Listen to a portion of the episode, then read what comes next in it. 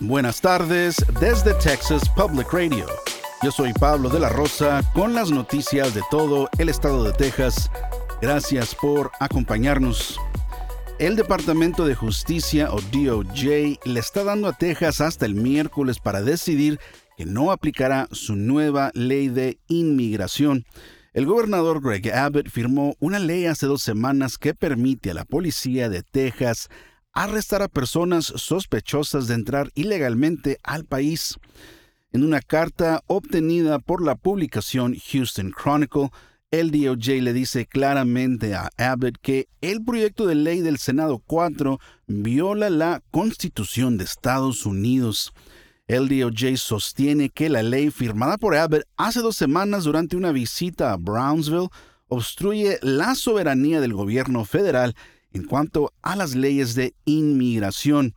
La Corte Suprema dictaminó en 2012 que los estados no podían hacer cumplir la ley de inmigración por su propia cuenta, después de que Arizona intentó implementar una legislación similar a la de Texas.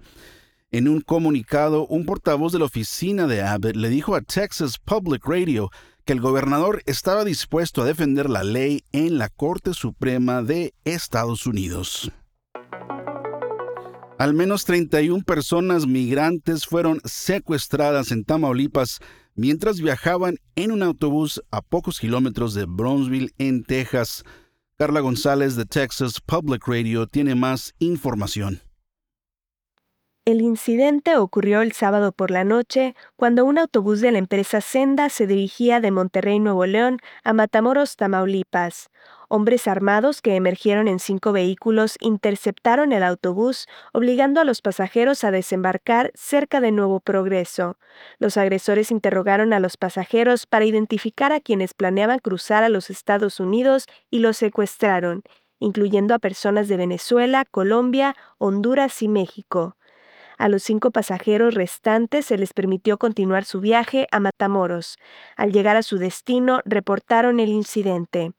El presidente mexicano Andrés Manuel López Obrador, quien se reunió la semana pasada con oficiales estadounidenses para discutir sobre la inmigración, no ha comentado públicamente, pero confirmó el incidente al ser cuestionado por periodistas el martes por la mañana.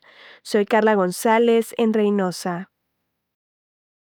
Cinco ciudadanos venezolanos, incluyendo dos menores de edad, fueron encontrados por la Guardia Nacional de México el martes por la mañana en Reynosa, dentro de un vehículo conducido por los secuestradores. El alcalde de Chicago, Brandon Johnson, dice que las acciones desordenadas del gobernador Greg Abbott de transportar a personas migrantes en autobuses y aviones han causado caos en su ciudad. Chicago es una de varias ciudades con gobernantes demócratas que han sido continuamente el blanco de Abbott en su plan para expulsar a grandes grupos de personas migrantes fuera de Texas. Johnson dice que la falta de advertencia y coordinación deja a los funcionarios locales desprevenidos para ayudar a los migrantes cuando llegan en autobús en medio de la noche. Unos 350 solicitantes de asilo también llegaron a Chicago desde Texas en avión durante el fin de semana de Año Nuevo. Johnson le dijo al programa Face the Nation del canal CBS que las acciones de Abbott están, en sus propias palabras, sembrando las semillas del caos. Putting people on airplanes Poner a las personas en aviones y dejarlas en Chicago, Denver, Nueva York, sin coordinación, sin un manifiesto, no sé cuántas leyes federales o leyes de aviación podría estar violando, pero este tipo de caos no es lo que se necesita en este momento. Johnson pidió al gobierno federal brindar más apoyo para lidiar con el creciente flujo de migrantes. El concejal del Distrito 10 de San Antonio, Mark White, fue arrestado durante el fin de semana de Año Nuevo por conducir bajo los efectos del alcohol.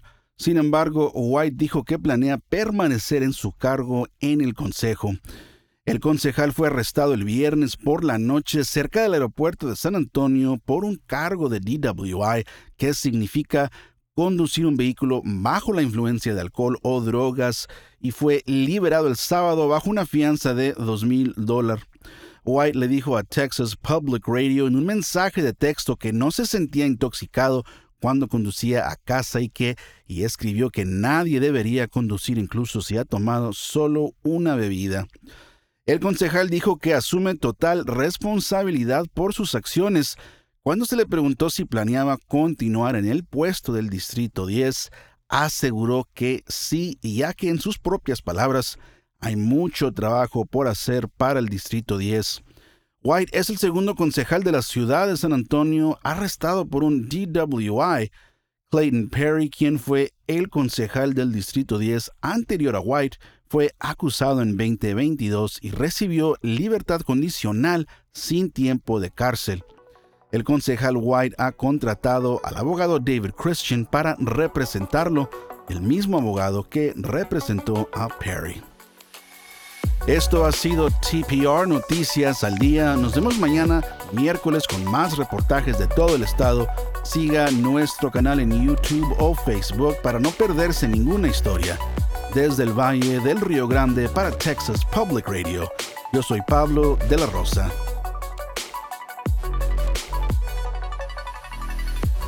Con el equipo de investigación especial más grande de Texas, hemos recuperado más de 13 y medio millones de dólares, protegiendo a negocios como el suyo.